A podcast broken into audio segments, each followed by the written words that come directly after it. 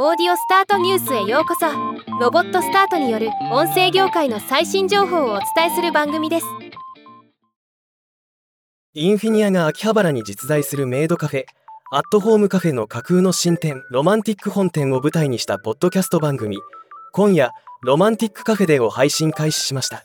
今日はこのニュースを紹介します。この番組はロマンティックネタを得意とする芸歴15年の吉本所属のピン芸人兼新人店長西村ひろちょと4人のアットホームカフェ現役メイドが繰り広げる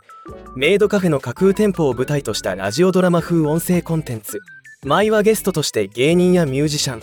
文化人などさまざまなご主人様お嬢様が来店し虚虚実実が織り交ざった不思議な世界観のドラマを届けるというもの。番組はラジオドラマとゲストトークの2パートで構成されており